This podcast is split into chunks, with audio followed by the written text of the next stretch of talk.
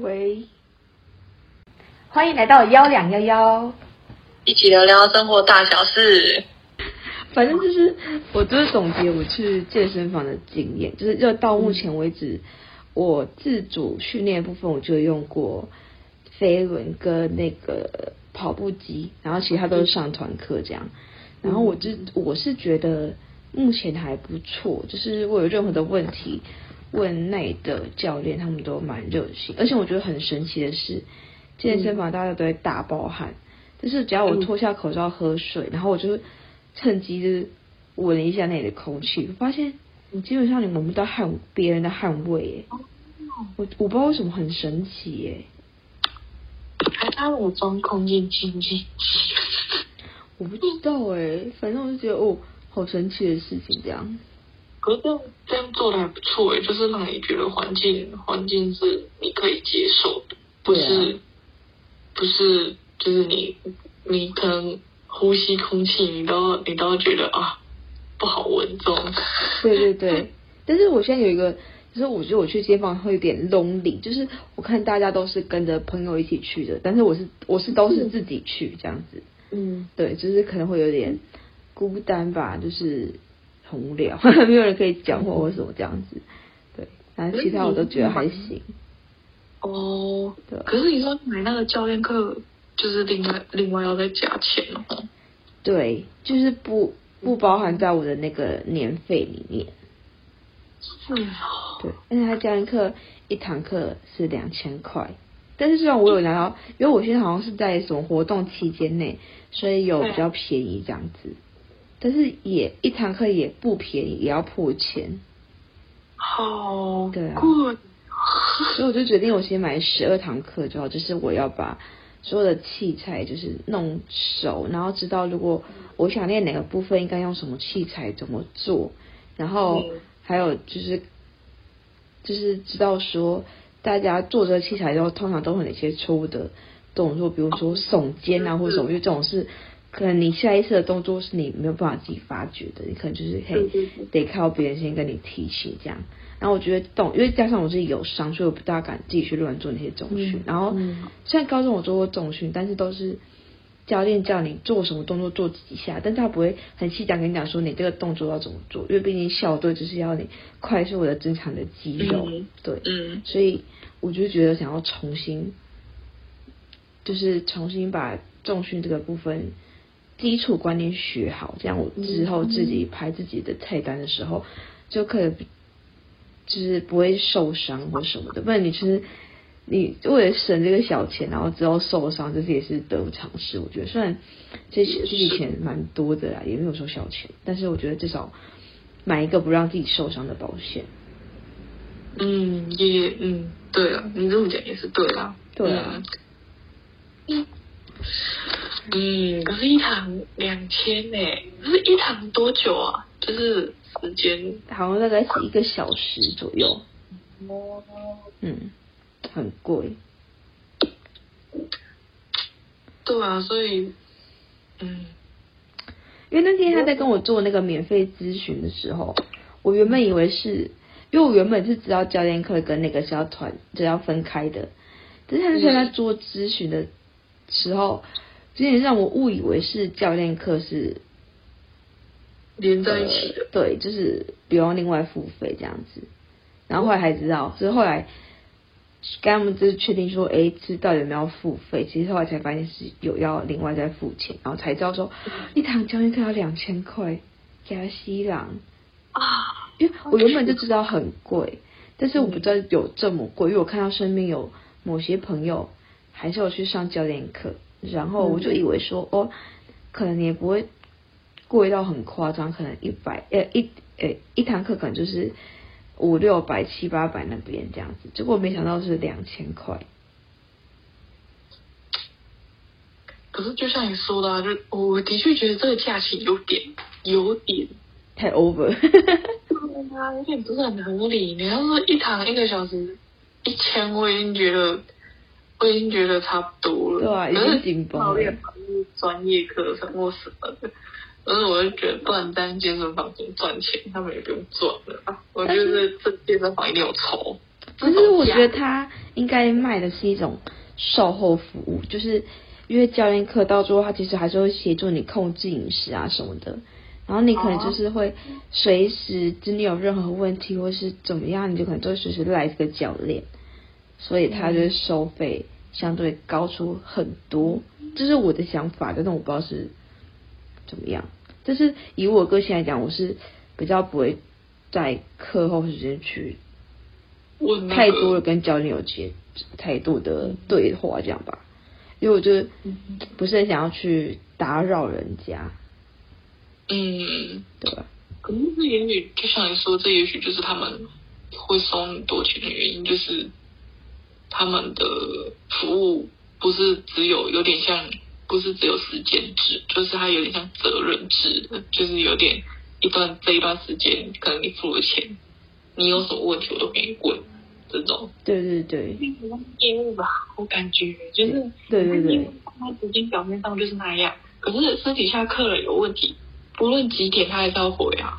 对啊，就是可以啦。就是如果我觉得 CP 值让你觉得还 OK 的话，那就那就算值得吧。所以我就是打算，因为一周大概是，因为我我自己应该是一周会上一堂教练课这样，我自己的安排。嗯、因为我想说一到五就上团课，然后因为六日是没有团课的，就是拿来安排教练课这样，嗯、然后。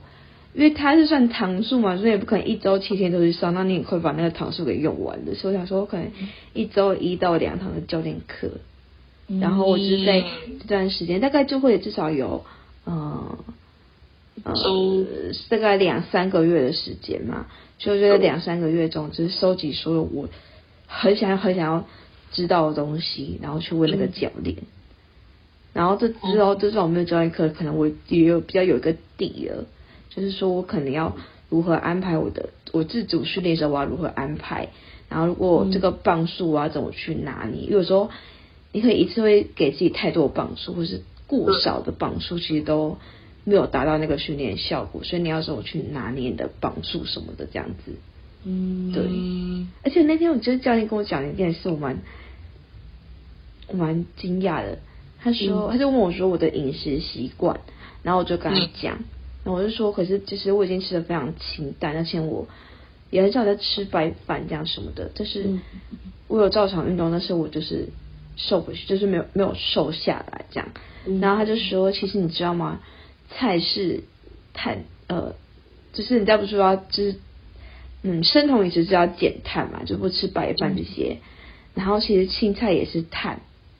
嗯，所以如果我吃很多青菜，可是我吃很少肉，我还是一样会胖，因为菜就是碳。然后他说我的肉，以我以我以我个人来说，我要吃一天要吃到六百公克的肉，但是我其实一天的肉可能都吃不到两百公克也说不定。然后我又吃很多，我又吃了很多菜，就是吃了很多碳水进来，可是我吃了很少的蛋白质，所以我根本就没有足够的蛋白质去排掉这些碳。所以我才会可能不会瘦，或是甚至会继续，就是可能会胖这样子。那意思就是蛋白质吃的不够就对了。对对对。啊，因为你要减肥之前都说多吃青菜，少吃肉。对。对，然后我就我就不知道，其实菜也是碳，所以就等于就是一直吃掉。很多让身体有负担的东西，然后但是我没有东西可以让它排排掉。我也不知道哎、欸，可是对啊，蛮惊人的哎、欸。可是他说我一天要知道，就是 seven 那个一片一片的鸡胸，大概是一百公克一片嘛，我大概一天要超六片的量，六片，很多哎、欸，我有点吓到哎、欸。怎么可能一天要吃那么多？对啊，不合理，也是。因为我觉得他可能是以很专业的角度来去看这件事情，因为我以前我之前啊，其实蛮常看，就是在有在健身的人啊，他真的是随身都会带一台带一台小型的，有点像计重器，就是、uh huh. 对，然后食物来就先放在上面，就开始量，对对对，他在量蛋白质、酸碳水，对，然后我就心里想说，我那时候看到我就想说，如果。真的要做到那样才可以瘦下来，我应该永远都不能瘦。太斤斤计较了。我就心想说，我连吃的东西都那么累，然后我后面我也就比较，就是因为我现在吃东西，我也是有在看，就是像像比如说碳水就。不是碳水、淀粉，就尽尽量吃天然的五谷啊、地瓜、马铃薯，然后你白饭少吃。而且我现在我都是用拳头来计算自己的拳头，就这样抓一个拳头，然后一个，然后半粉是半个拳头，对。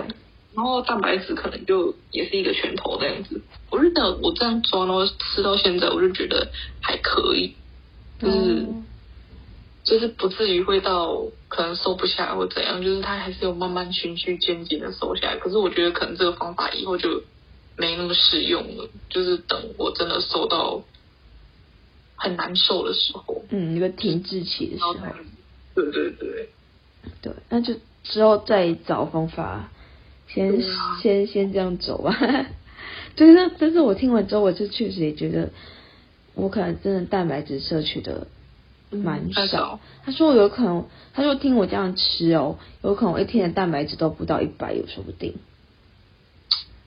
可是因为你你平常晚上都吃家里嘛，对啊，就是对啊，如果你是家里煮的，实在很难去抓那个蛋白质到底要算呢，尤其你跟又跟家人一起吃的话，对啊，因为可是因为我自己吃肉，我后期就是在。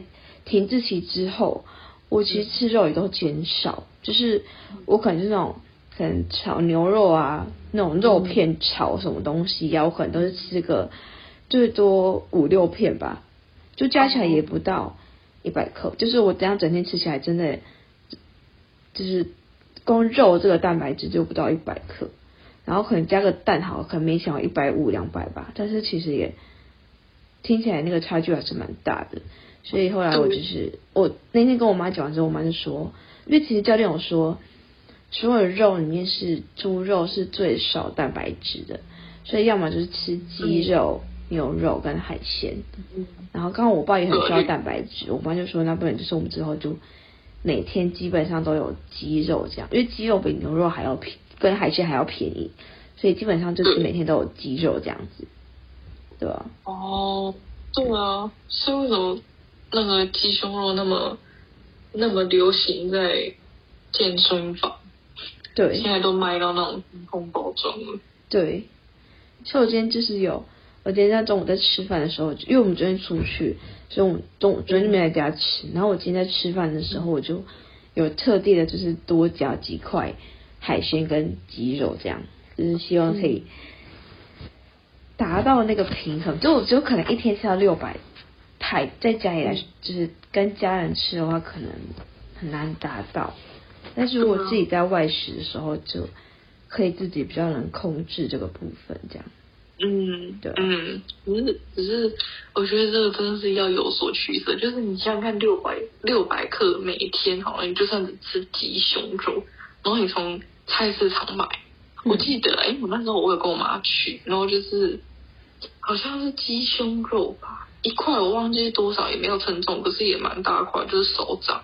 然后我我自己，我跟我那时候跟我妈估算，就是我自己一个人吃的话，大概可以分两份到三份，就是以我那个什么拳头量去抓的话，嗯，并不是一片一片，好像就要多少，快一百吧，就是那一片鸡胸肉可能快一百块。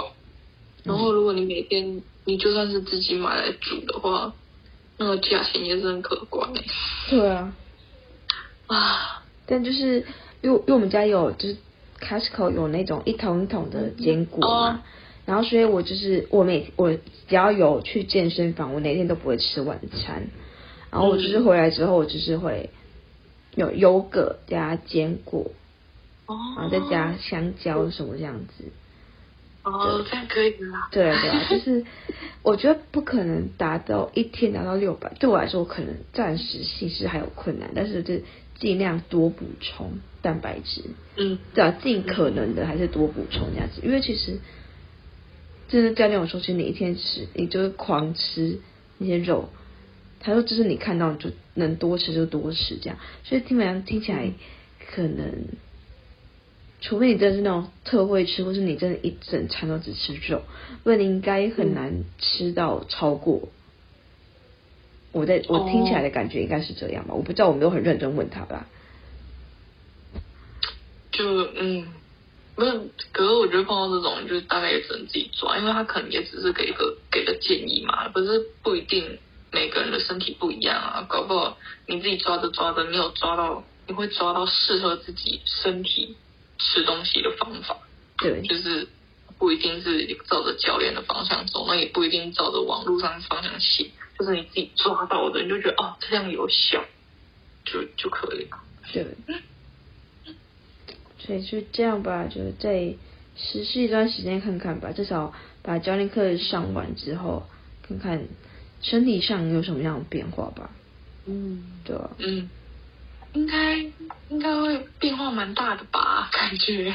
不知道哎、欸，毕竟教练课上的时间不长，而且我今天本来说要去，不是我跟你录完之后我要去健身房，但因为今天实在太冷。第一个很冷，就是懒得出门。然后第二是，一冷我的膝盖就会痛，我的就不舒服。就想说我去健身房可能，因为毕竟也是自主训练，可能能做的也就不多，所以我想说，那我倒不如在家里，就是弄那个弹力绳做微重训就好了。可是偶尔休息一下也可以啊，不一定要每天要运动吧，就是因为不要太太明显。如果你真的哪里不舒服的话，硬做也伤害也蛮多。对啊，因为我现在是、嗯、我这礼拜是第一个礼拜去健身房，然后我嗯，我是礼拜一去，礼拜二休，礼拜三去，礼拜四休，我是做一休一，做一休一这样子。嗯，对，嗯，诶，对，好像我记得是这样吧？对，所以我原本是打算最昨天休，说今天要去，但想说先、嗯、休息，因为我明天要。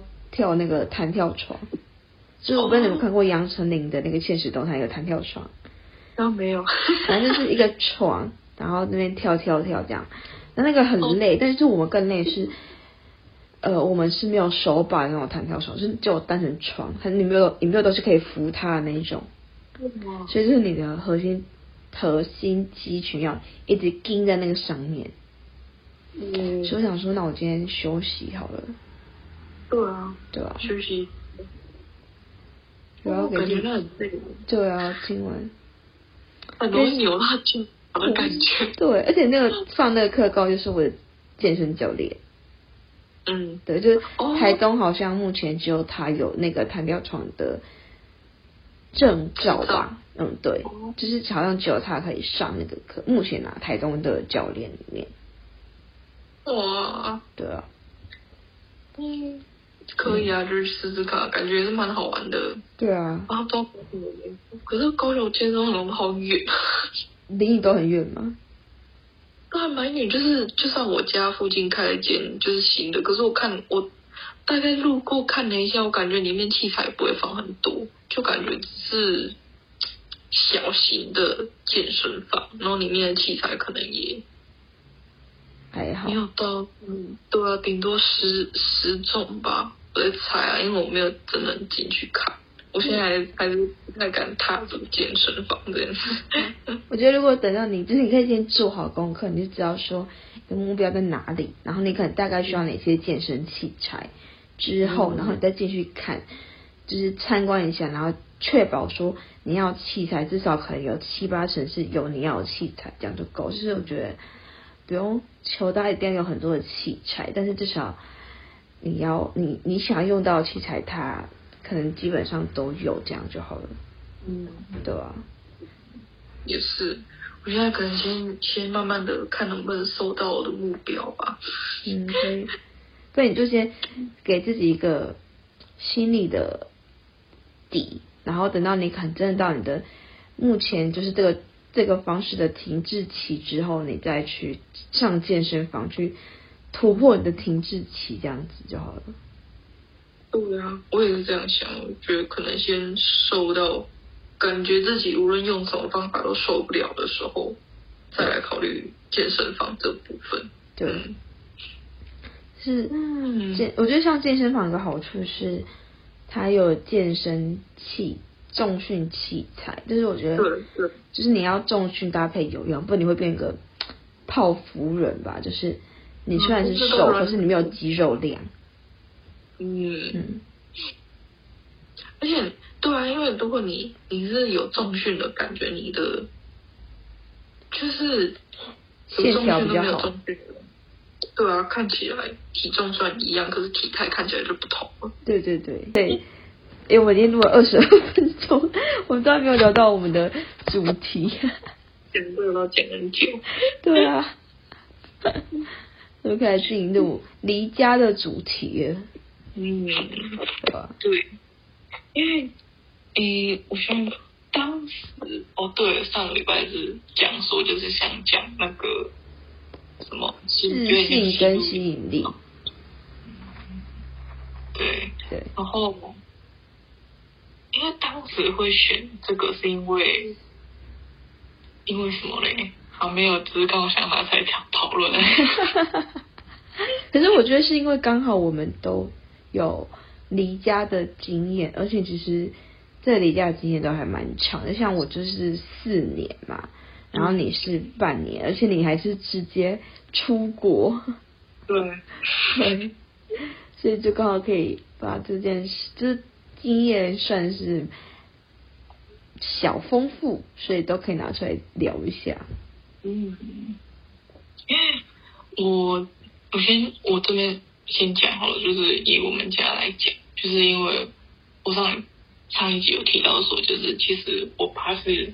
有点控制欲有点强，你知道，就想要把孩子都拴在身边。而且你知道，他那时候我们高中要升大学的时候，就是我高中要升大学的时候，那时候还可以选学校的时候，他就跟我讲说：“你一定要给我选高雄的学校，就是你家里来回可以，就是他不准我住校就对。”然后他等我选完了，选完了嘛，确定是那间学校了，他才跟我讲说。其实你选外县市的，我也拿你没办法。你知道，我当下听到那个话的时候，我整个，我整个就很不可理喻。然后我想说，都爱放那种马后炮，然后我就想，居然生气，可是我也无可奈何。你知道，我总不能说好啊，你要这样我就转去。哦，我都，我就觉得我都赌了，我就反正就继续赌下去。对。然后接受这件事情之后，就有点也在渐渐累积。然后因为你知道。你活到那么大，然后一直待在家里，然后你你的家庭又是一个控制欲很强的人，就是嗯，有点压到底，你就会开始慢慢反弹。所以我大四的时候，就是我准备好了，我就先斩后奏，我就是先去申请那个签证。其实其实我先跟他通过气，我就跟他说我想去做那件事情，然后那时候就开始有点在跟我吵架，就有点在冷战，然后后面。我也不管他，我就觉得我就是要去啊！而且那种刚好那时候你又邀我去那个关岛跳伞，就是先先去跳伞了，然后我才去申请签证，然后刚好这两件事情卡很很近，然后因为我记得，我记得是不是签证通过的时候，我们人在关岛？对对对，就是那时候，对，然后反正知道他也无可奈何，然后觉得好吧，就让你去，就是我也。我也很尽力的跟他沟通这件事情，就对，反正后面就去，对，就是算是一个过程。可是，而且我不晓得你，因为我后面我去日本之后，嗯，我一开始就是前面三个月我是跟其他人一起住，所以那时候觉得还好。然后后面我换到第二间饭店的时候，我是自己一个人住的，就是自己的一间，然后我会。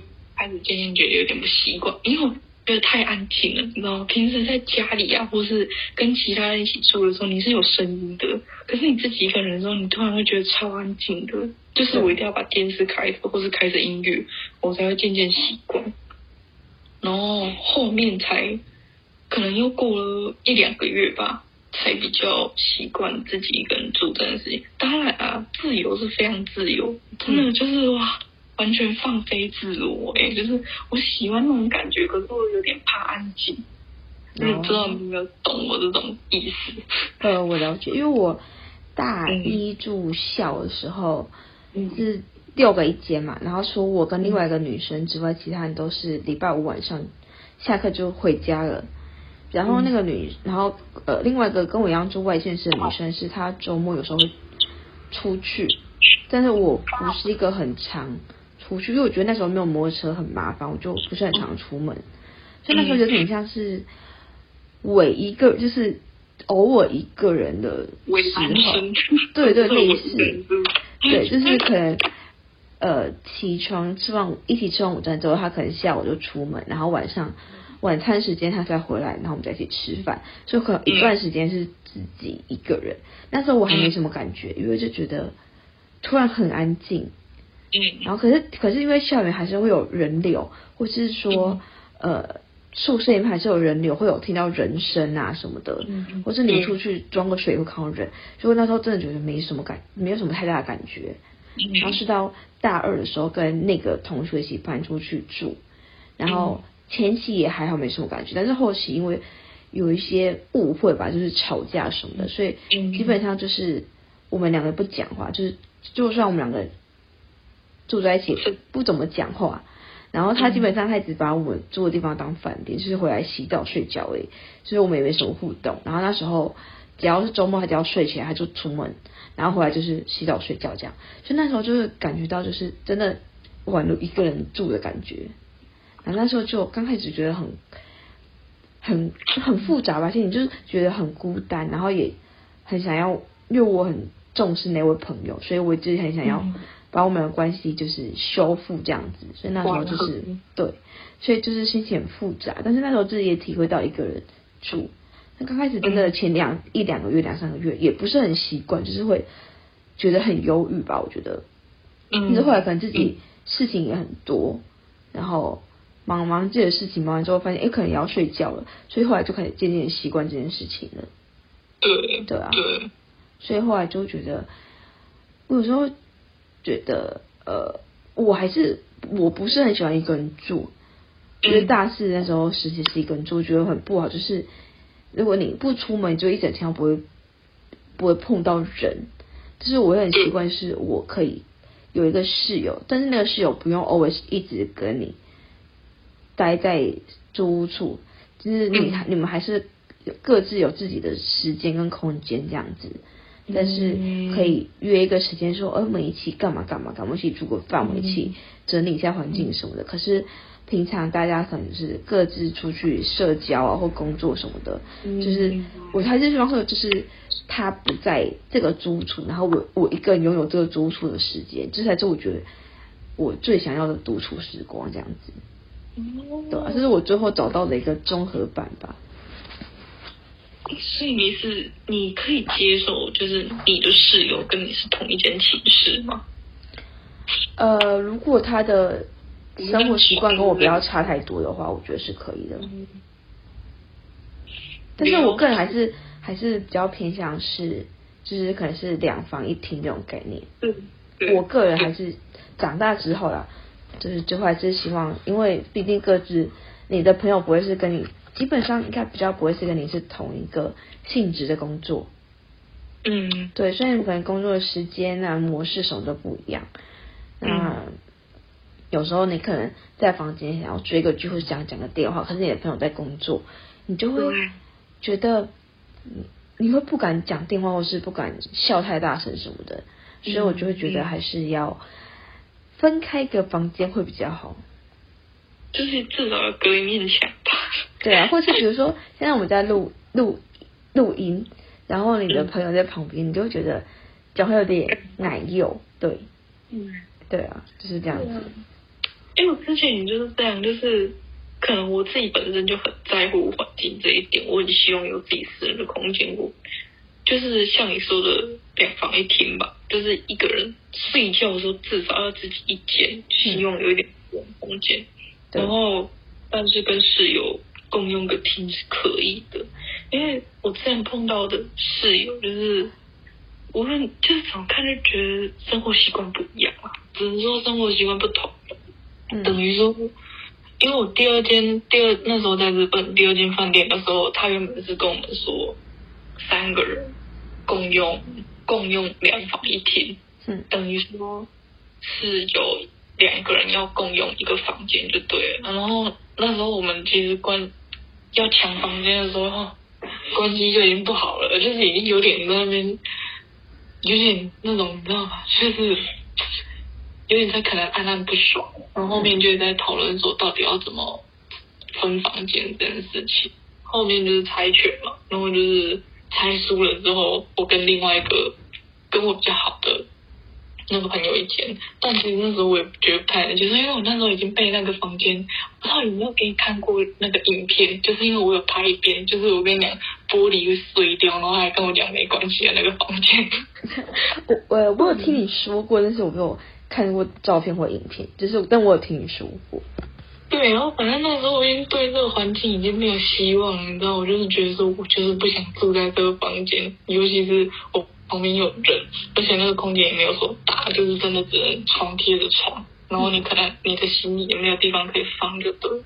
然后隔天我就我就过去，我就跟那个主管讲说说我想换一个房间，然后他就是后面才勉强可能翻译翻来，就是啊刚好有一间个人房就找到了，然后又给我，然后所以才解决这样的问题。后面我们三个人都比较平和的去。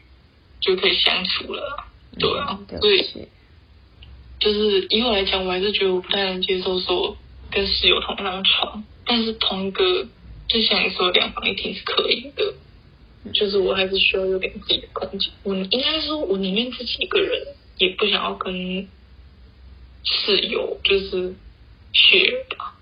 嗯，就是宁愿孤单。我可以接受同睡在同一个房间。嗯，但是同一张床，我觉得也不大能接受，因为我，我觉得应该是说，自从我上大学之后，因为宿舍是一人一张床嘛，那你就会不习惯跟别人同一张床，因为你已经习惯一个人睡一张床，所以如果当有人跟你睡一张同一张床，然后那个人可能特别会翻身什么时候，我就会醒来，我就会很敏感，所以我就会不大喜欢。然后而且你又很浅的，对不对？对。而且有时候可能是，因为我现在是尽量保持这个习惯啊，就是我早上起来之后，我会花个五到十分钟醒脑，但是醒脑就是会稍微动一下身体，比如说踩个什么空中脚踏车这种，就在床上动一动。可是如果当我隔壁人还在睡觉的时候，我根本就不能做这件事情，我就觉得我想保持这个习惯，但是它会造成我的困扰。对，就是就是啊，反正。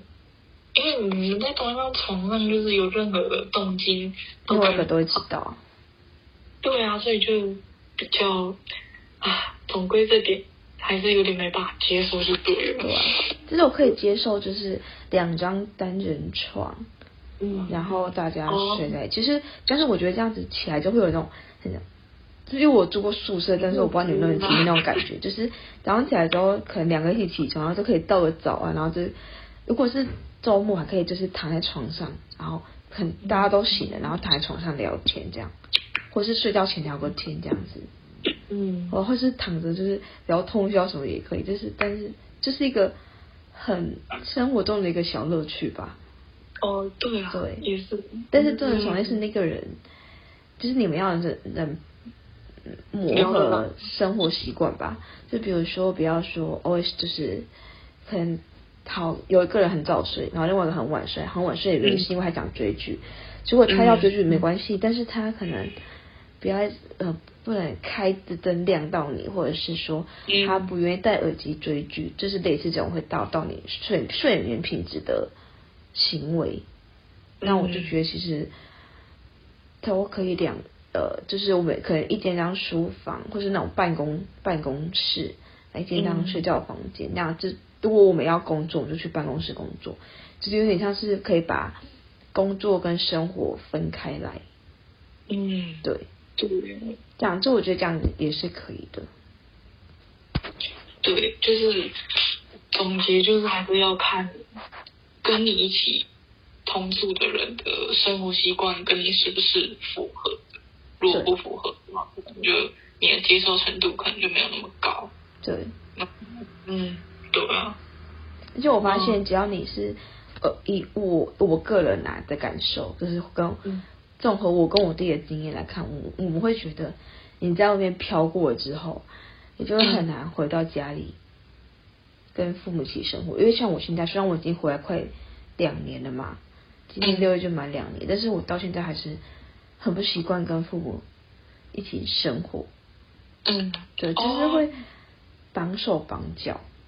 就是你要出门的时候，就是父母就会问你想些跟谁出门啊，出门做什么啊，然后大概几点回家，你不能随心所欲出门，你也不会，对，或者不会想吃什么就吃什么，对，就是比较麻烦。而且像我有时候，我像住宿舍，或者是我之前住外面的时候，我可能我半夜睡觉睡不着，然后我可能就可以换个衣服就出去公园运动，或者是去个。便利超商买的吃的，或者是坐在便利超商里面发呆一下，是换个环境，不要一直把自己闷在呃一个固有的空间里面这样。对，可是你住家里的话，你就做不到这件事情，就觉得蛮困扰到我。到现在虽然已经住快两年，但还是很困扰我。对，因为觉得这点是没办法去。被改变的，对呀、啊，因为父母怎么还是担心？因为其实这件事情蛮久了，就是因为我只要出门，我都是要这样的模式啊。我觉得连出去，你可能没有回讯息，过没十分钟，电话都打来了。嗯、我就说他现在在哪，在做什么？嗯、就是我习惯了这样的控制，就是虽然偶尔你会有点小反弹，但是。对，讲到父母这方面，就是说要怎么讲？就是你说你可能没办法回来之后就没办法习惯这件事情嘛。嗯。可是因为后面我那时候是跟我爸有点矛盾的时候，我出去了。然后我出去的时候，我过得真的很快乐，你知道吗？就是我从来没有这么自由过。然后，然后那时候，看，而且我那时候我爸也要求每天要死讯哦，然后就是每天要跟。稍微讲一下近况或怎么样。等我回来的时候，就突然发现说，我爸的头发怎么白那么多？嗯，后面你知道我回来的时候，我就想说啊，我爸妈也这个年纪，你知道吗？就是我一开始觉得说，就是我的心态有点转变，说我可能待在家里不是一个好事，就是因为他们可能也。需要人家照顾或什么，就是在有些事情已经没办法像以前那样自己一个人完成的时候，就是会让我觉得发觉到说，发觉到就是可能我需要换我换我需要来照顾他们吧。就是后面回家之后，我就觉得，就是你会想要往外跑的心情没有那么严重了，应该这么说。哦，嗯，对啊。就是我，我有点是反着来的。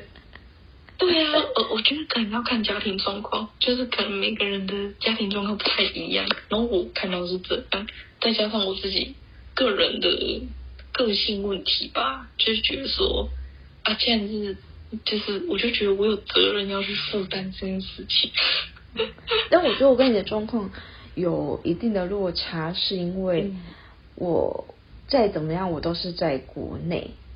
嗯，对，然后我基本上大概是每一个月到一个半月会回家一次。哦，对，所以但我不像你是可能过了半年之后再看到父，就是在亲眼看到他们，而不是透过荧幕看到他们，所以那感觉还是有有差别的。而且我跟我父母，我们每个礼拜都通电话，但是有时候就是如果那天我们有什么发生什么事情，然后我们就会用很。传个讯息在家族的群组上，或者是拍个照片这样子，是分享一下这样子，对，所以我就我是觉得还好啦。嗯，为什么？因为可能我父母的控制的程度没有这么的严重。对啊，对啊，有时候可能啊，就是各各方各方各面都有都有。关联就是会关联到可能你离家之后回来，然后对家里的感觉。对。嗯、可是，所以你现在还是想要往外面，就是你还是会想要自己到外面去住这样吗？对，还是会。那你会想要往，就是哎，你现在是，因为我们当时我设定是说会想要北漂或是南漂，就是你有没有想要个？特定的地方，就是你有没有想要特地去哪个地方住或什么的？我一直也都很想要去台中诶、欸。哦，可是你之前不是去过了吗？然后你还想再去一遍？但是我去的那半年就是实习的时候，那个时间作息都很乱，所以我基本上没有在台中玩到。哦，对，那加上就是现在有蛮多朋友也都在台中生活的，嗯、所以我就会想说，我想去台中。而且我觉得在台中有个好处，是因为台中第一个就是方便嘛，然后第二个就是我要到。高雄是到台北都相对都近，因为它就在这两个点的中间。对，对。然后我不想要去台北，是因为台北的生活压力太大，就是什么都很贵。就是拿租来说，哈，租屋就很贵了。然后高雄是因为我觉得我就已经待到腻了，对，有点腻吧。就是对高雄已经可以说是。蛮熟了，嗯，你可能是，啊、呃，你可能是记得了零点七五个高雄人，基本上可以这样说。对呀、啊，哦，可是你，因为我记得我那时候，我有跟我朋友去过一趟台中，好像是三天两夜，嗯、然后因为都有我们都在市区，我们也没也没有走去其他地方。而且我那时候是租机车骑的，嗯，我觉得台中骑车好危险哦，尤其是那个台湾大道那里，好恐怖哦，就是 超恐怖的。然后以东西来讲，好像也不会到很贵，而且我觉得跟高雄差不多哎。对，因为我那时候看，我就是我好像从来没有去过台中，或者是。我有印象的，我没有到过台中。看完之后，突然觉得台中超繁华的，就是感觉有点不输台北那种气势。对，然后就觉得哇，真的是有点乡巴佬，你知道吗？其实我小时候就很常去高雄，是因为我们有家人在高雄，嗯、然后可能加加上高雄离台东相对又近很多，所以我们就很常去高雄，比较相对比较常去高雄玩。然后那时候我从小到大我都没有想过想要住在高雄这个城市，到我大我上了大学，我人在高雄生活，我也没有想过想在高雄定居。但是我去了台中，嗯，呃，我第一次，呃，应该说我实习前有去过一趟台中市去找租屋的地方的时候，那时候我就已经有有隐约一直觉得我很想住在台，就是想在台中定居。然后后来直到我后面就是我去台中实习，虽然实习的时候经验不好，但是我还是很想要在台中这个城市定居。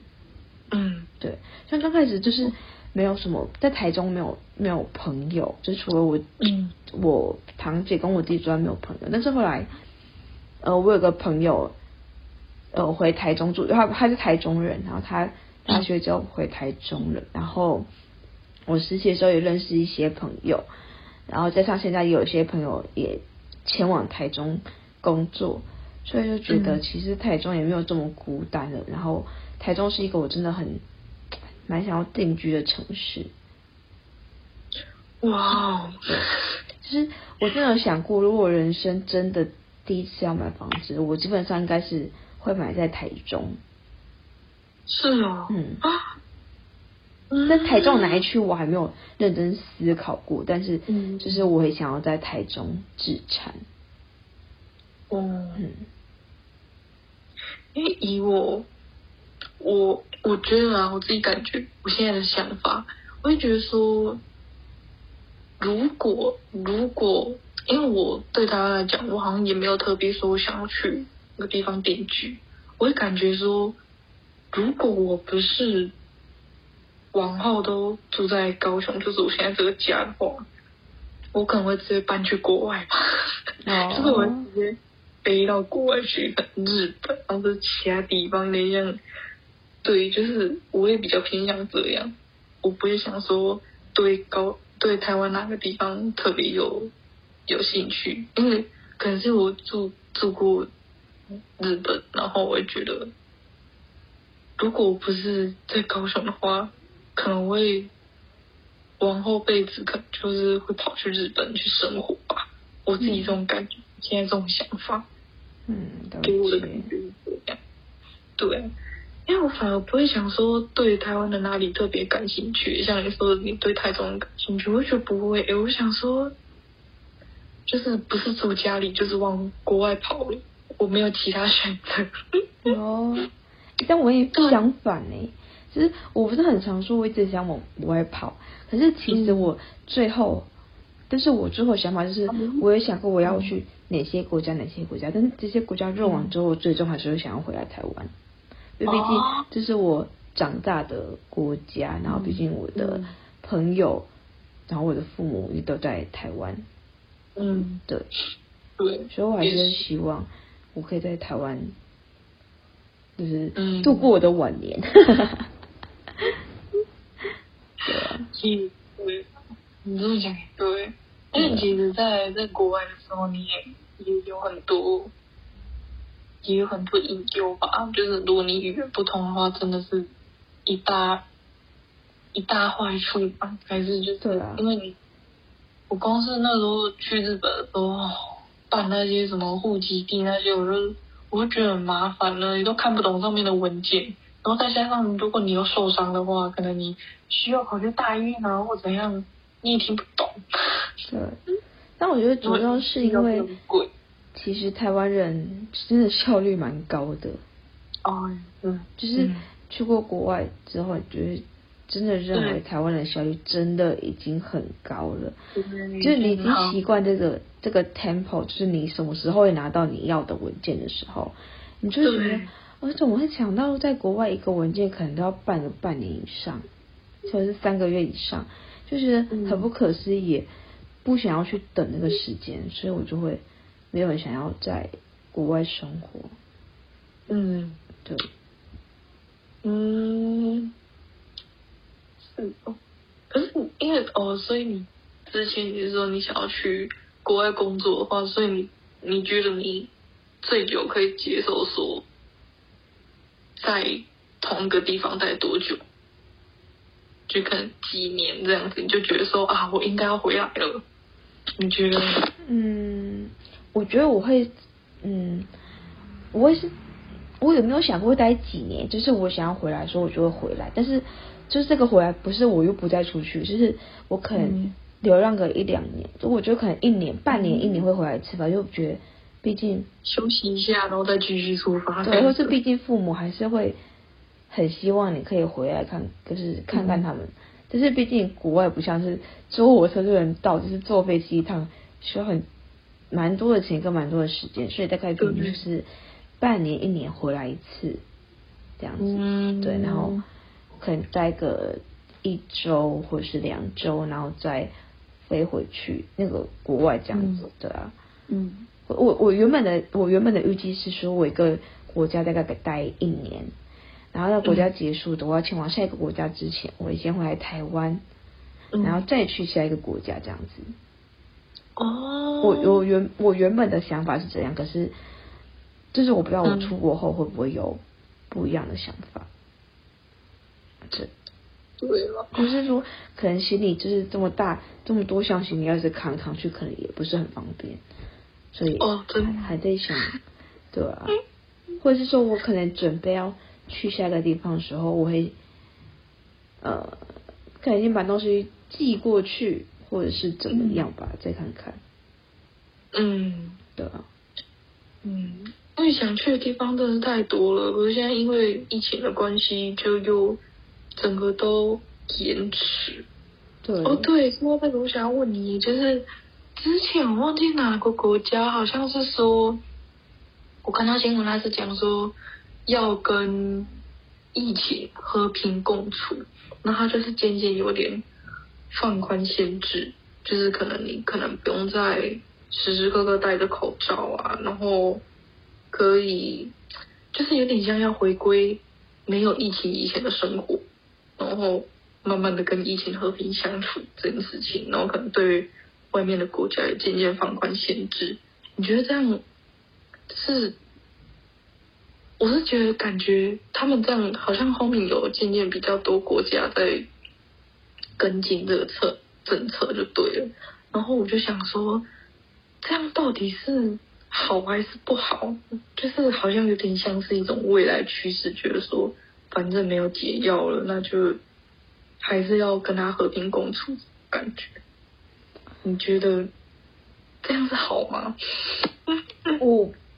我我我不知道怎么说它是好还是不好，就是我其实有看到类似的新闻，不是看到同一个新闻，就是我看到是丹麦说他们要呃逐渐解封，这是丹麦还讲说他们不呃大概是几天后吧，就不会再推行疫苗，不会特别去推行疫苗的政策，就是还是有疫苗可以打，但他不会去。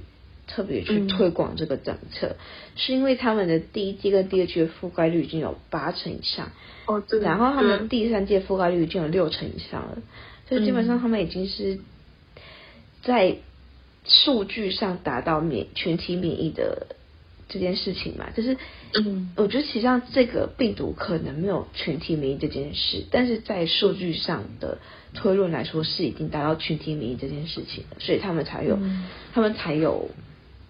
诶，他他们才这样说，但是我就觉得，嗯、呃，毕竟你就知道冠状，呃，冠状病毒是人类目前没办法根治它的一个病毒，嗯、所以我们确实是需要学习怎么跟这个病毒共存的。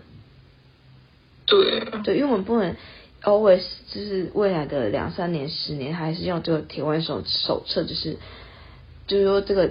疫情大规模爆发，我们就封锁它。就是我觉得这个是是短时间内可以做的事情，但是长时间没办法这样做，嗯、因为毕竟大家还是要生活。所以像现在汽油啊、鸡蛋这些都是民生必需品，嗯、但是如果这些人他可能因为没有染疫，但是他可能接触到感染者，所以他被隔离。那导致这些东西无法被正常的运送到他需要去的地方的时候，就会导致很、嗯、很多人的生活不便。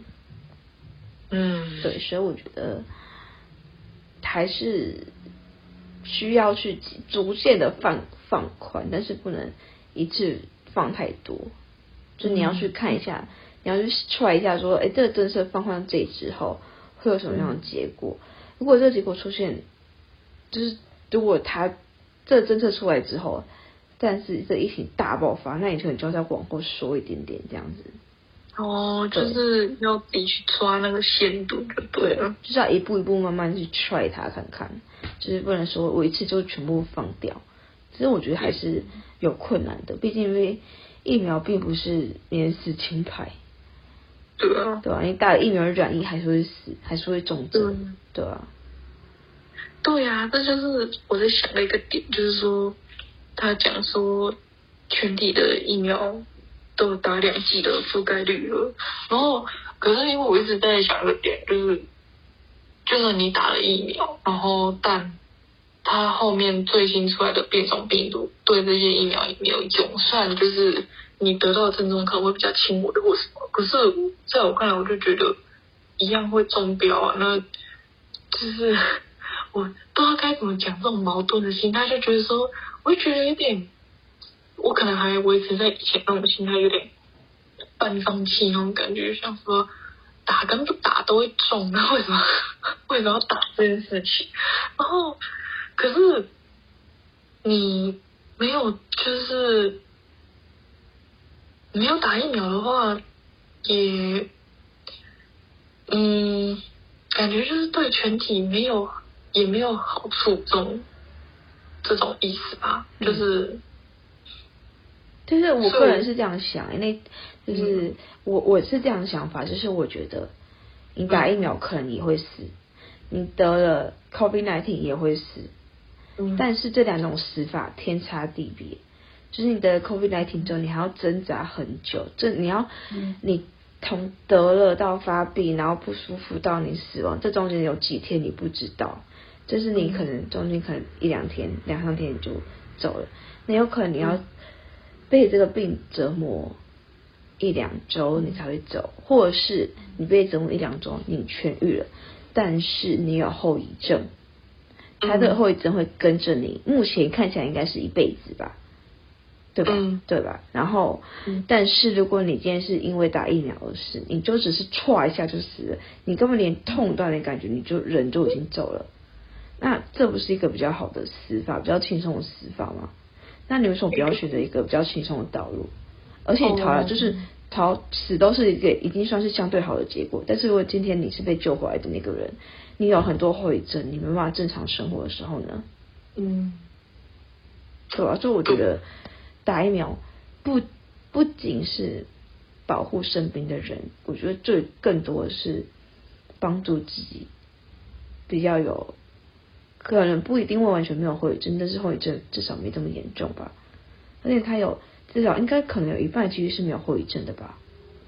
对，就像我们知道说，有这些后遗症基本上都还是没有打疫苗的人，如果打疫苗的人基本上有听到的后遗症几乎是少之又少。嗯对啊，对啊，这么讲也对，可是就还是不知道这种感觉怎么形容诶，就是我也觉得放宽也不是，然后不放宽好像有像，因为我之前有看到他那个日本后面不是之前一直锁国嘛，然后后面他好像这这阵子这两天他开始。他就是有一个政策，就是说他有点要开放留学跟商务签的人，就是可以进来，然后一天可能有几个人的限制。嗯，就是，然后下面就有人留言说，哇，那这样观光签应该就不是个问题了吧？就一直是好像可能就可以，搞不好就有日本的旅游泡泡或什么的。然后下面就有人 po 一张图说。就是看看现在日本的确率，就是每个县哦，每个县是至少一天都是一百人确诊，嗯，就是每个县市都是这样。然后看到还是觉得有点，就是有点绝望吧。就是你可以去，然后但但你又不能去玩呢、啊。我就觉得好像你自从有这个疫苗之后，你好像要做什么事情你都。绑手绑脚的，虽然你要学着跟他共处，但是有点奶油吧？这么说好，就是你好像都要顾虑着他去做这件事情，但你又不得不了解。对啊，因为这毕竟就是要找到一个平衡点的问题啊。嗯，对吧？但是我那天听到就是。丹麦宣布这个政策之后，就是你可想而知，一定有很多国家会渐渐的跟上他们的脚步。对所以我在想，其实我那时候第一个想法就是，我今年一定要把英文练起来。这样年底如果真的比较能自由重新出国的时候，我说不定我明年就可以，就是去 working holiday 了。嗯，对。哎，可是你知道那个，我忘记好像。因为你之前不是说想要申请那个纽西兰还是纽西兰的度假打工吗？对。然后我忘记是，我忘记是纽西兰还是澳洲，他好像去年有开放申请呢。应该是澳洲，因为澳洲现在非常的缺工。你知道现在澳洲的厨助哦，他领的时薪可以比厨师还要多。真的假的？嗯。为什么？是澳洲缺工啊，啊！但是厨助拿到的总薪水不一定会比厨师多，因为厨助可能就你就是 part time，可能就是做那尖峰的几个小时啦，对。但是以时薪来说，我看到的网络上新闻呃文章是说厨助会比厨工的时薪还要多。嗯。嗯。嗯，对。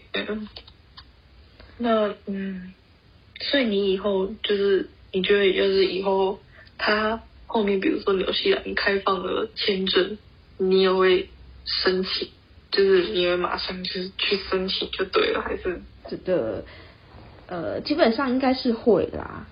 嗯，对啊，对我们对，因为都在三十岁之前。对啊。就是我觉得我应该会同时申请。纽西兰跟加拿大，因为这两个都不好申请，就是都要用抽的嘛。嗯。你都不知道你能不能抽，你只申请两个都觉得很危险，都不一定能抽得到。嗯嗯。嗯。可能说你有没有想要一起去去申请？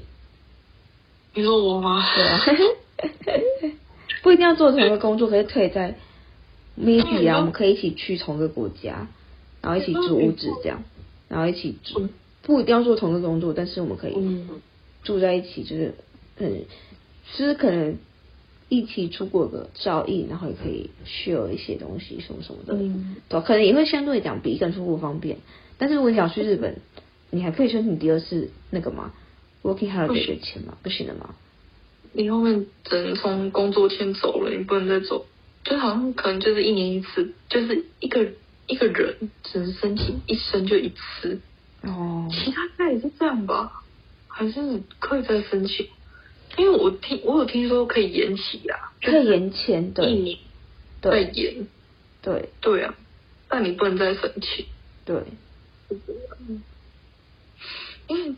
我记得我之前就是我们也有讨论过这方面，就是一起去纽西兰度假打工。然后你知道当下你在你在约我的时候，我当下想这件事情，我想说我要怎么跟我爸解释？哎，而且我约你的时候是你去日本了吗？对啊。哦，你去，你已经回来了。对，那时候哎、哦，应该应该我忘记是去还是没去，好像就。也，因为我们陆续都有在讨论这件事情嘛，就是并不是说疫情很严重，就是感觉只是讲讲个讲个希望而已，但不一定实现。但现在其实是有点希望了。对对对，现在就感觉有那么一点点一咪咪。对。对啊，所以啊，而且我还要考虑到我工作的问题。天啊，我。那时候我从日本回来的时候，我有一个体悟，就是你只要语言学的不够精的话，就是你在那并没有把你的语言练得很好，然后你去那边做工作又非专业。我讲难听一点啊，就是去那里做外劳那种感觉，就是，然后等于说你回来，你就算回来，你哪一天真的回来想说啊，我想要回台湾工作，那你找的工作。并就是并没有任何帮助，就是这这项，哎，这项那个度假打工的经验，并没办法帮助你很多，因为你做的不专业，然后你语言又不精通，所以我后面在找工作的时候，其实我回来在找工作，我找的很很苦吧，就是还是找以前自己会做那些，而不是因为有了这个经验回来，好像就包装的很多。并没有，所以我会在考虑到工作的问题，就是这样。就是如果只去，如果去过，我一样又去了一遍，但我工做的工作一样是非专业啊，然后对我未来比较没有那么有帮助的工作，那我会去考，我会在思考说，我去那里的目的是为了什么？嗯，我也在想这个事情。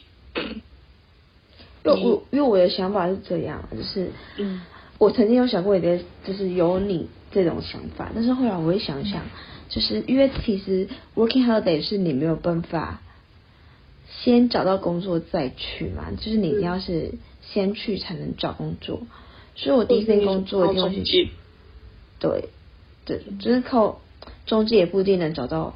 专业的工作，所以我就觉得我就是，对，所以我就是我我个人偏向我直接飞去，我只用一周，就是我会强迫一定要在一周内找到一份工作，然后那份工作是一定要是面对人的工作，就是我要是每天都可以一讲英文的工作，这样我必定可以呃，就是可以增进我的胆量、听力跟口说能力，然后我会在这份工作中慢慢去找一些，呃，因为我觉得在台湾有很多工作是。哎，在国外有很多工作是台湾没有的，所以其实有很多工作是你没有办法想到到底，哎，原来这也是一个工作。哦，对。所以我觉得你可以透过这段时间，你去探索一下有什么样的工作类型，然后是你可以去做的。它不一定要非常的专业，但是它如果它你学到的知识技能，说不定是可以帮助到你之后的，呃，就是你未来的职涯吧，对之类的这样子。我是偏向这样子，我就没有一定要找一个非常很专业的工作，就是他必须，他不用非专业，他必须有帮助。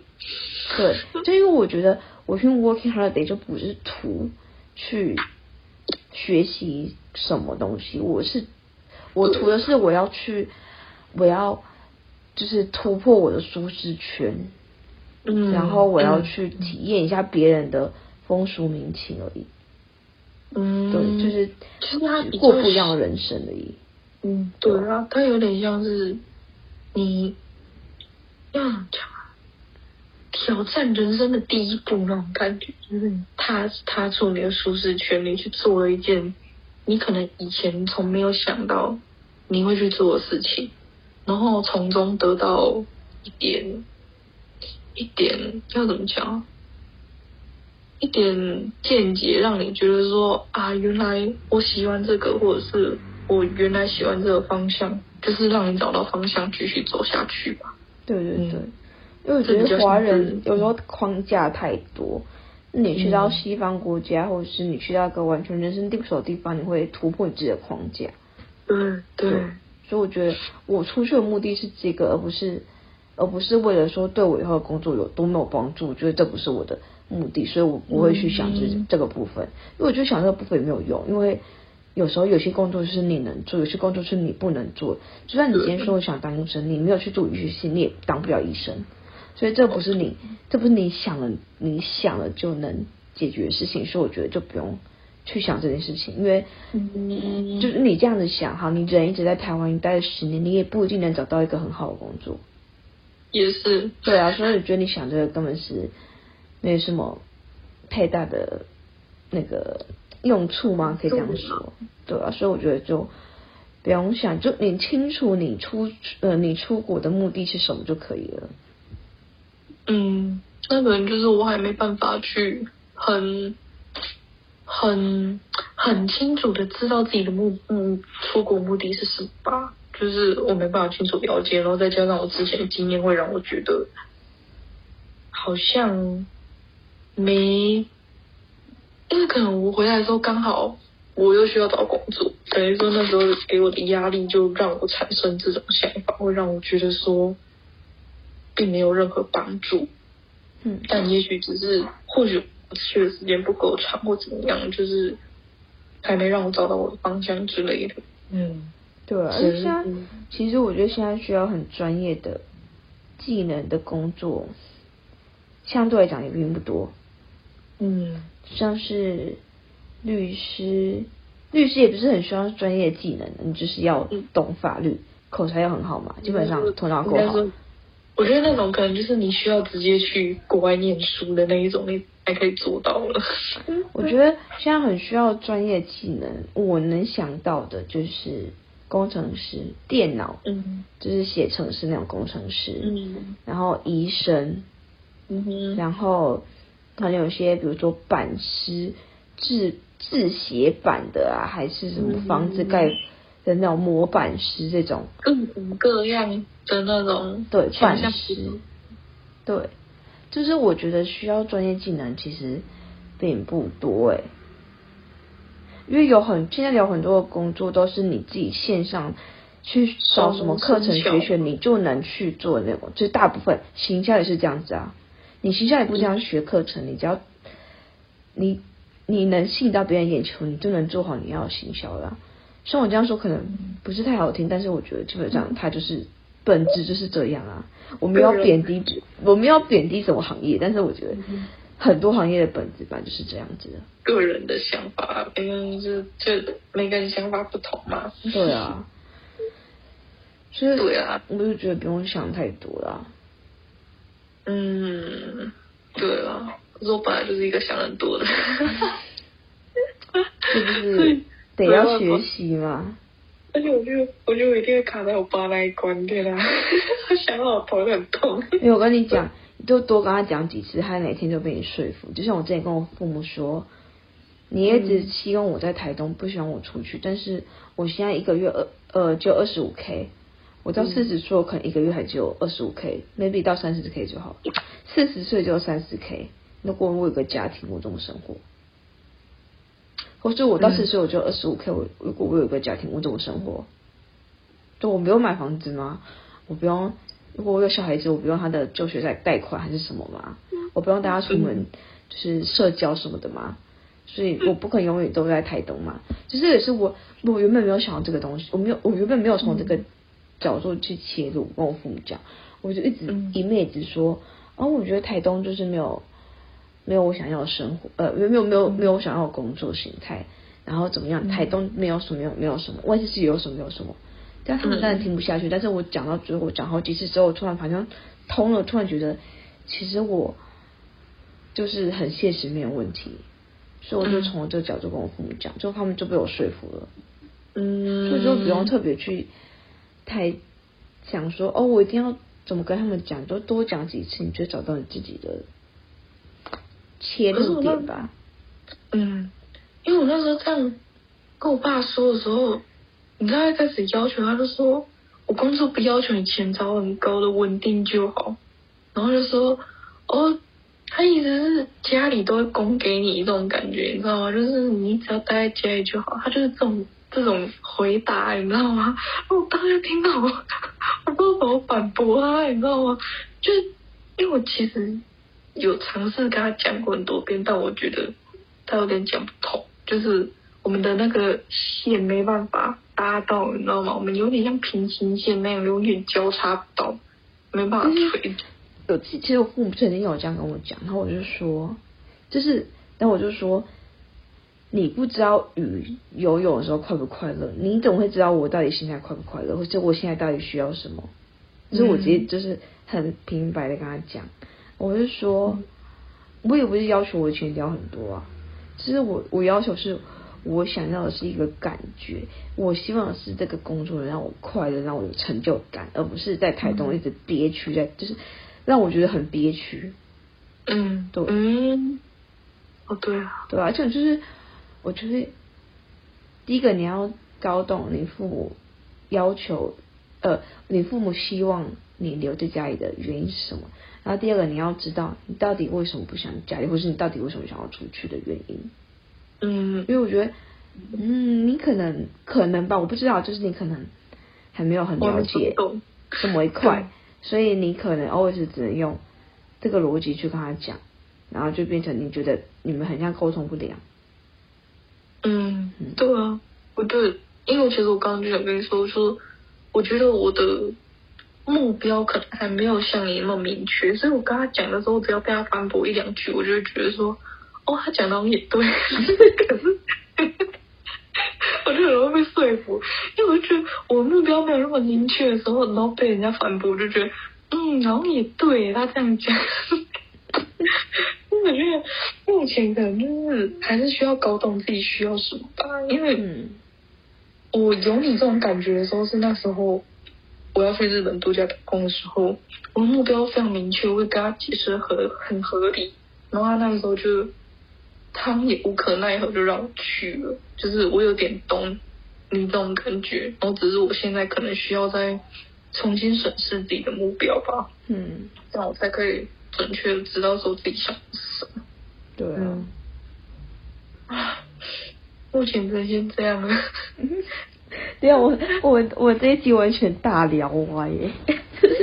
我们虽然是有带到离家这个主题，但是也都是打擦边球的概念，我觉得。会吗？可是我感觉很后面啊，很后面的时候。哦，可是因为我们整个从往后延伸了，延伸到我们这个有点像心路历程吧，就是我们在教那些。还没办法出去了，你要怎么跟父母沟通这件事情？可以吧？你目标明确，你要说服得了自己，你才可以说服得了别人。对对对，没有错。而且我觉得你要在跟他们讲之前，你就要先预设好，说他们可能会怎么回答你。对。而且他们的套路都一样，所以你不要想好，然后你不要去注意。你不要逐一去击破，就就差不多。就是对啊，我觉得就像嗯，像 Avery 说的一样，就是你要先清楚的了解自己的目标，这样你跟父母讲的时候，你才不会被被像我一样，就是反驳一句，然后就觉得说，哦，他讲的好像也对，你要够了解自己，然后你才可以说服别人。就是你要先懂自己的目标是什么。这样的话，别人怎么问你的时候，你的目标够明确，别人都没办法反驳你，他们都最终只能同意你的想法，就是对，对，没有错。或者就算就算你们两个目标很明确，但是你比他明确，你跟他讲之后，他就已经头晕了，他就觉得哎、欸，好像你讲的是对的。嗯，就是你，就你就可以说服别人，哦，不止在不止在你想要去度假打工这件事情，其实其他事情都是这样，就是清楚自己的目标，对，没错，就可以说服别人，没错，嗯，说服第父母是你的第一步。之后你上工作的时候，你有任何，比如说你想做什么 project 或者什么的时候，你要再去想办法说服你的老板，因为其实我觉得要说服你的主管或老板是最难的，因为毕竟他你没办法刚很直白的讲话，然后你也不像说你，不像你了解你父母这般了解他们，嗯，所以其实我觉得最难是你要怎么在职场上跟主管或是同事提案的时候。提案的时候，所以我觉得，如果你连父母这关你都过不了的话，你要在职场上说你要做多多大，就是多好职位，感觉困难度会蛮高的。就是，对，就是你可能需要走比较多的路才可以，才可以达到那个你想要的，那个你想要的地方吧。就是你需要多走一点冤枉路，这种感觉。对对对，没有错。啊，可是对啊，因为毕竟还是要好好跟父母沟通，因为一般来讲，父母都是因为担心你才会想要去阻止你做这件事情。嗯，但就是你要想办法让他们觉得说，我可以做得好，然后不要担心这样，那他们应该就是会支持你，因为有父母的有家人支持，其实差很多。就是你会知道自己不孤单，嗯，就是你会心里比较踏实，对对对，没有错，嗯，好，所以这差不多就是我们这一集的总结，嗯对，嗯，没有错，对，没有错，那下一集可以讨论什么呢？下一集哦有什么想法吗？我们讨论的是差不多都？讨论完了吧，就是我们之前写的那些，对，嗯，嗯，还是后面，因为我记得我们在聊天过程中，好像还有一个，好像常常会讲到一个主题说，说啊，这很适合拿来讨论的，大家都想不起来，对，然后我都忘了截图，我要去翻一下聊天记录，要翻很久 哎，对啊，因为嗯。大概都讲到了，好像我觉得可以稍微聊一下仪式感，但是我其实好像之前也很常拿仪式感这件事出来讲，哦、对，对，就是只是没有很单纯的把它拉出来说而已。嗯，然后就只是这就可能，比如说你聊到聊到比较心理心理层面的时候，会需要讲到这个，对，就偶尔聊一下，对对，没关系，我觉得我们可以。就下集要来，下集要讲的时候，我们可以再揭开主题，没问题。你觉得怎么样？我先想一下，然后可以想到跟对方讨论一下，到底要聊什么。对，我嗯嗯，你需要再翻一下对话 才可以。但是我就有一个有个有个主题是我刚才突然想到，这是一个嗯聊不完的主题，就是储蓄这件事情。哦，可以哦。因为我觉得储蓄跟我们现在做事情其实是有点类似，因为我们我们有点像是想要借由 podcast 开源吧，嗯，就是我们没有，我们虽然刚开始想要做副业，是因为想要开源，但是我们觉得做 podcast 不是因为想要赚钱来做这件事的，但是我们确实是因为想要透过 podcast 去训练自己的一些技能，然后真的可能可以去。对，扩展到其他地方，嗯，所以我觉得开源啊、储蓄啊、投资啊，这都是哦，你一生必须要对而且就是聊都聊不完的话题。嗯，啊，你今天就先这样哦。对啊。已经一个半了。我快四点了呢。太夸张了。那就先这样，然后我们再联络时间。好啊，好啊。嗯，OK，拜拜，拜拜。